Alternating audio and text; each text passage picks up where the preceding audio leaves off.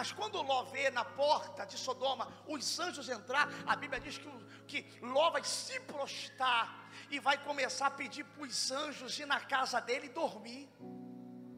Ló não sabia que os anjos já estavam indo para ele. Mas a Bíblia vai dizer que Ló vai pedir, vai insistir para os anjos entrar. Por quê, pastor? Porque milagre só acontece na vida de quem insiste.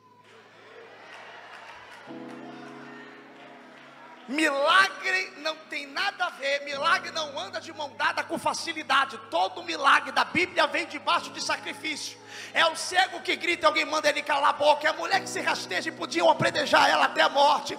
É o saqueu que sobe numa figueira brava. Pode se machucar, cair, se arrebentar, mas ele sobe para receber milagre.